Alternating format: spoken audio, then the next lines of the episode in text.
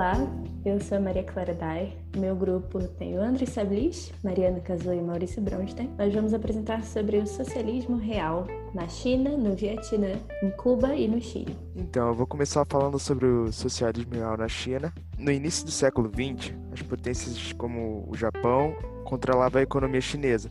E eles, além de controlar a economia, eles exploravam a China. Eles sempre tentavam impor os chineses seus valores e sua religião, respeitando a cultura e os costumes chineses. E isso aumentou mais a insatisfação popular. E para piorar a situação, o governo chinês também explorava a população com altos impostos. Então, tipo, ninguém era santinho nessa briga, nem o governo chinês e nem as potências imperialistas.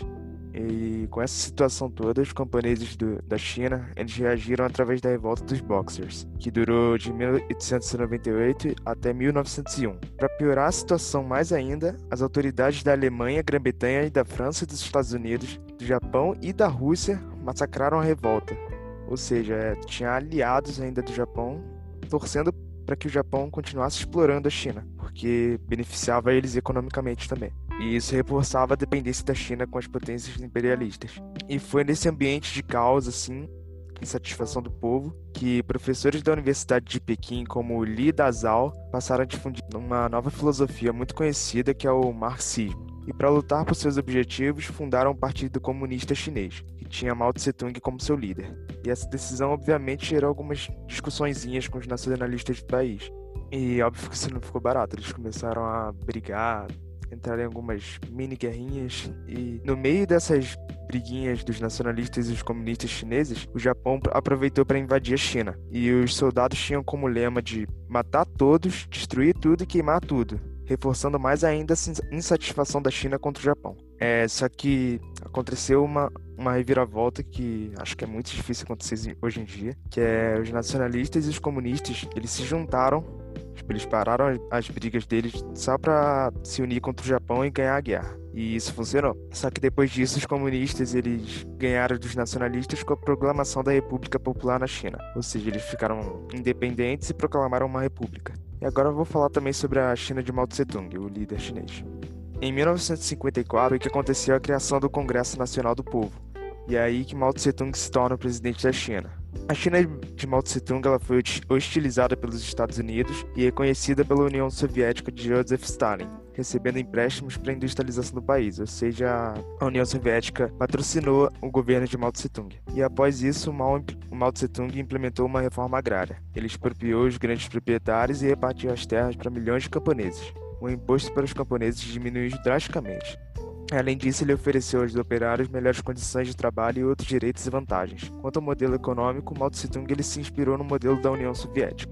Em 1958, Mao Tse-tung lançou um grande salto para frente, um plano de desenvolvimento que tinha como base transformar a China em um país tão desenvolvido quanto a Inglaterra. Mas esse plano não funcionou muito bem, por causa da grande pressão de produção imposta sobre o povo. Como reflexo das falhas do, desse plano do grande salto, em 1959 Mao Tse-tung se retirou da presidência da República, mantendo-se na presidência só do partido, e assume a chefia do Estado o presidente Liu Shaoxi, que passou a orientar a economia chinesa. E Mao Tse-tung jamais ele renunciou à política dos grandes saltos à frente, ele continuou com essa ideia na cabeça e em 1966 inicia a Grande Revolução Cultural Proletária, mais conhecida como Revolução Cultural Chinesa, empreendida com o apoio de sua esposa Jiang Qing. Essa revolução ela representava uma tentativa de imposição aos seus adversários dentro do partido, que desejavam uma linha política mais moderada. E, acusado de traidor, o Lao Shoshi é destituído e preso. E com o apoio dos guardas vermelhos, recrutados entre os estudantes e camponeses, empreendeu a reeducação doutrinária tanto das massas quanto das instituições. Para eles, o Mao Tse-tung era o grande timoneiro. Muitos dos considerados inaptos à nova ordem foram presos e humilhados, vários acabaram mortos. Qualquer oposição era eliminada. Em 1969, Mao Tse-tung voltou à presidência, desempenhado até sua morte em Pequim no dia de 9 de setembro de 1976. Opa, tudo bom? Eu sou o André Sablich e eu vou falar aqui sobre o socialismo real no Vietnã o socialismo, assim, no, no Vietnã aconteceu basicamente no contexto ali da Guerra do Vietnã. Porém, eu vou dar uma pequena introdução aqui no que estava acontecendo antes, no contexto ali histórico antes do que estava acontecendo, né? É, desde o fim do século XIX, os franceses ocupavam a região interessados nas suas riquezas agrícolas e minerais que, que, que tinham ali no, no Vietnã. Reagindo à dominação dos vietnamitas, organizaram vários pequenos partidos, entre os quais o Partido Comunista, que lutava pela independência. Durante a Segunda Guerra, os japoneses invadiram a Indochina, desalojaram os franceses e passaram a dominar a região. Com isso, vários partidos se uniram, formando a Liga pela Independência do Vietnã, que liderada por Ho Chi Minh, lutava tanto contra o imperialismo japonês como contra o francês. No fim da Segunda Guerra, com a rendição dos japoneses, as forças de Ho Chi Minh libertaram o norte da Indochina e lá fundaram a República Democrática do Vietnã. O sul foi ocupado pelos franceses. Teve início então uma guerra, tendo de um lado os vietnamitas apoiados pelos soviéticos e de outros franceses auxiliados pelos estadunidenses. Os vietnamitas venceram os franceses na Batalha de Dien Bien Phu e em 1954 os acordos assinaram previam a formação de quatro países independentes: o Laos, o Camboja o Vietnã do Norte, comunista, e o Vietnã do Sul, que era capitalista. Agora eu vou falar aqui sobre a, sobre a Guerra do Vietnã. O ditador do Vietnã do Sul, apoiado pelos Estados Unidos, suspendeu as eleições e instalou uma ditadura brutal. Para resistir esse regime opressivo, os vietnamitas organizaram em 1960 a Frente Nacional da Libertação, que é FNL, cujo braço armado era o Viet Cong. Viet Cong era basicamente o, o exército ali, né, do, dos vietnamitas, aliados ao, a, aos soviéticos. Temendo a vitória do comunismo na região, o governo dos Estados Unidos enviou soldados para o Vietnã do Sul, dando início à Guerra do Vietnã. As enormes perdas humanas, os crescentes protestos contra a guerra e a dificuldade de vencer a resistência vietnamita levaram os Estados Unidos a retirarem do Vietnã em 1973. A guerra prosseguiu e foi vencida pelas forças socialistas. Em 1976, foram realizadas eleições e o país foi reunificado com o nome de República Socialista do Vietnã, com capital em Hanoi. A partir de 1976, o Vietnã iniciou um processo de abertura econômica conhecido como Renovação Vietnamita. A entrada do Vietnã na OMC, que é a Organização Mundial do, Comércio, em 2007 é, ajudou o país a obter consecutivos saldos positivos na balança comercial, em que posteriormente teve o, até os Estados Unidos como principal parceiro comercial. Hoje, o Vietnã é o país que mais cresce no Sudeste Asiático. Eu vou falar então sobre o socialismo real em Cuba, começando dando uma contextualização sobre como era Cuba antes da Revolução. Cuba teve sua independência da Espanha em 1898 com a ajuda de um exército popular que foi liderado pelo José Martí, que ele até depois virou um símbolo tanto do, dos socialistas também por essa independência, essa libertação de Cuba. Só que, em troca dessa independência que foi auxiliada pelos Estados Unidos da América, os Estados Unidos exigiram algumas vantagens sobre a ilha. E dentro da história a gente percebe que por muitas vezes antes da Revolução, Cuba era basicamente um território dominado e controlado pelos Estados Unidos. Então, dentro dessas vantagens que eles exigiram, estava de intervir militarmente sempre que eles considerassem seus interesses ameaçados e de instalar bases militares na ilha. Então, qualquer coisa que fosse contrária ao pensamento, à doutrina estadunidense, eles poderiam intervir é, com o seu exército militar. Na primeira metade do século XX, Cuba sobreviveu principalmente à produção do açúcar e da exportação desse açúcar para os Estados Unidos, e a terra estava concentrada na mão de poucas famílias cubanas e de alguns empresários estadunidenses. A maioria da população se alimentava muito mal, morava em casas com chão de terra batida e tinha dificuldade para prover subsistência. E aí a gente percebe que Cuba tinha num momento assim de 1900 e pouquinho, tinha uma configuração onde existia ainda uma aristocracia, pessoas muito ricas e uma discrepância com as pessoas muito pobres. Segundo o censo de 1953, da população de Cuba, 57% era urbana e 43% rural. 53% eram analfabetos e apenas 28% da população tinha saneamento básico. 87,6% das casas rurais tinham iluminação ainda por querosene. Então, falando sobre a, a revolução propriamente dita. Cuba, na época da Revolução, estava sendo governada pelo ex-sargento Fulgêncio Batista, aliado dos interesses estadunidenses. Em 1953, Fidel Castro, quando ele era jovem, e os companheiros dele tentaram derrubar o poder do general por meio da tomada do quartel de Moncada em Santiago de Cuba. Fidel e o irmão dele, Raul, que é não tão falado quanto Fidel, mas também foi muito importante na história de Cuba, foram presos e exilados no México. Só que quando eles estavam lá em 55, eles reuniram, desculpa, 82 homens e dentre eles estava Che Guevara. Eles se conheceram na época do exílio no México. Fidel, Che Guevara e os companheiros foram até Cuba tentar de novo um golpe. Só que as forças de Batista sobressaíram e mataram a maioria dos guerrilheiros, sobrando apenas 12 desses 82 homens. Só que esses sobreviventes intensificaram a guerrilha contra o governo nas florestas de Sierra Maestra. E em janeiro de 59, Fidel Castro, Che Guevara, Camilo Cienfuegos e Raul Castro entraram na capital cubana. E aí, nesse momento, é o marco da vitória da Revolução Cubana. Apesar mesmo da Revolução ser datada assim mais ou menos de 53, no,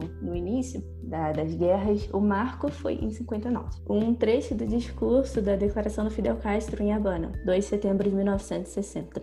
Junto à imagem e à memória de José Martí, em Cuba, território livre da América, o povo, no uso dos poderes inalienáveis que demandam do exercício efetivo da soberania expressada no sufrágio direto, universal e público, constitui-se em Assembleia Geral Nacional do Povo de Cuba. Então percebe que tinha um grande apelo à população cubana de buscar pelos seus direitos e de fazer com que eles conhecessem também os próprios direitos para poder reivindicar aquilo que já era deles, mas que foi tomado por essas famílias muito ricas. Com Fidel no poder, algumas medidas foram tomadas e que foram cruciais para que o povo de Cuba tivesse uma vida melhor. A primeira delas, a reforma agrária, que era a mais urgente, né? Como a concentração de terras era muito grande, teve uma redução também de 50% nos aluguéis residenciais, nas tarifas telefônicas e de eletricidade, e também no preço dos medicamentos. Hoje em dia, inclusive, Cuba também tem um sistema como o SUS, onde as pessoas conseguem tratamento médico e medicamentos de forma gratuita.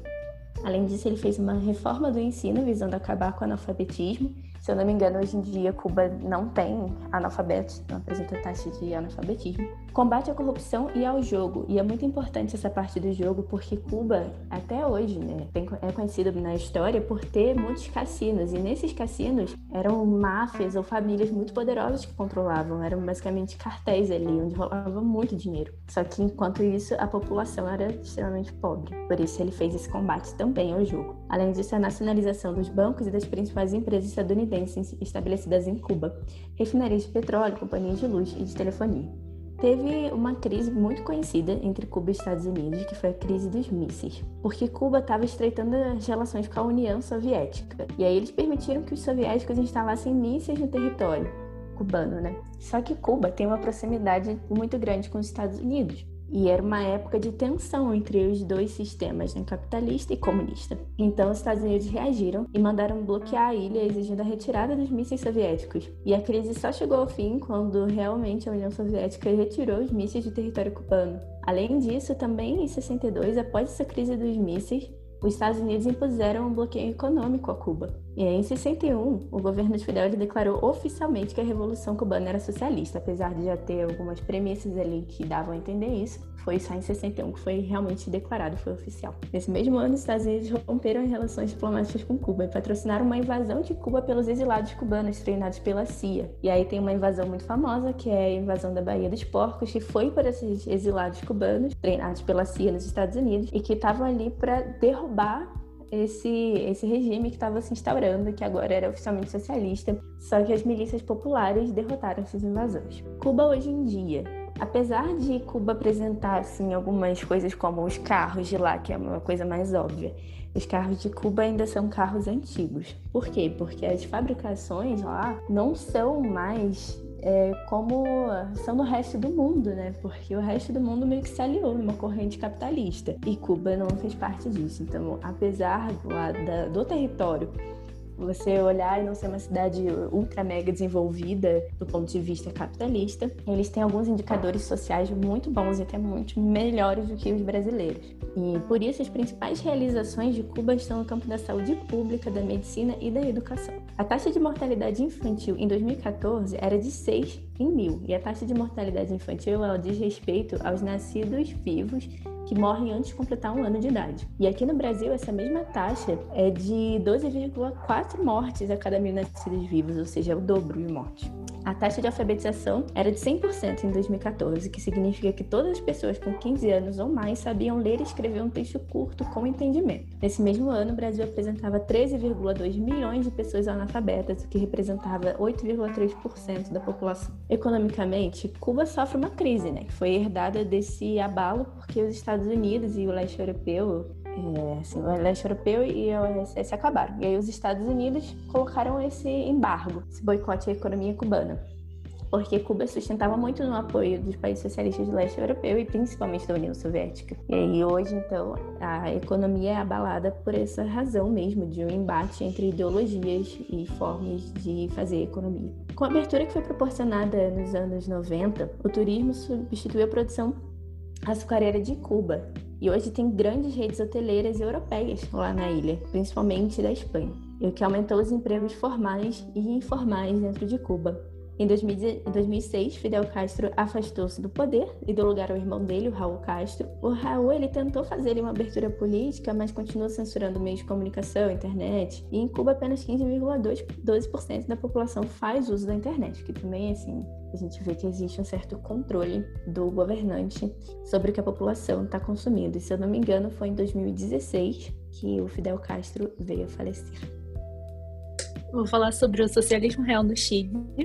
O socialismo chegou no Chile em 1970, quando um médico socialista chamado Salvador Allende foi eleito para presidente. Salvador Allende tomou uma série de medidas populares, como a reforma agrária, ele fez um programa de alfabetização em massa, fez a reforma do sistema de saúde, a nacionalização das minas de cobre e das telecomunicações, que até então estavam no, nas mãos do governo estadunidense. Com essas reformas, o governo estadunidense e parte dos industriais chilenos não ficaram contentes e responderam boicotando o governo de Salvador. Teve queda nos investimentos dos Estados Unidos e, com isso, teve queda na produção e no número de empregos no país. Conforme aconteceu, muitos comerciantes começaram a estocar mercadoria em 1973, faltavam alimentos e a inflação chegou a 381%. Teve o agravamento da situação econômica no país. Em 11 de setembro de 1973, forças militares chilenos, que eram treinados nos Estados Unidos, invadiram o palácio de La Moneda e derrubaram o governo de Salvador Allende e colocaram no lugar dele o general Augusto Pinochet, que impôs o Chile a uma ditadura que durou por volta de 17 anos. Então é esse o nosso trabalho, galera. Tem algo a dizer, Maria? Muito obrigada pela audição de vocês. Eu não sei como falar isso. Muito obrigada, queridos ouvintes. Obrigada, professor Jorge. Provavelmente vai ser o único ouvinte desse podcast. Todos que usam esse podcast tenham um ótimo aproveitamento em suas vidas.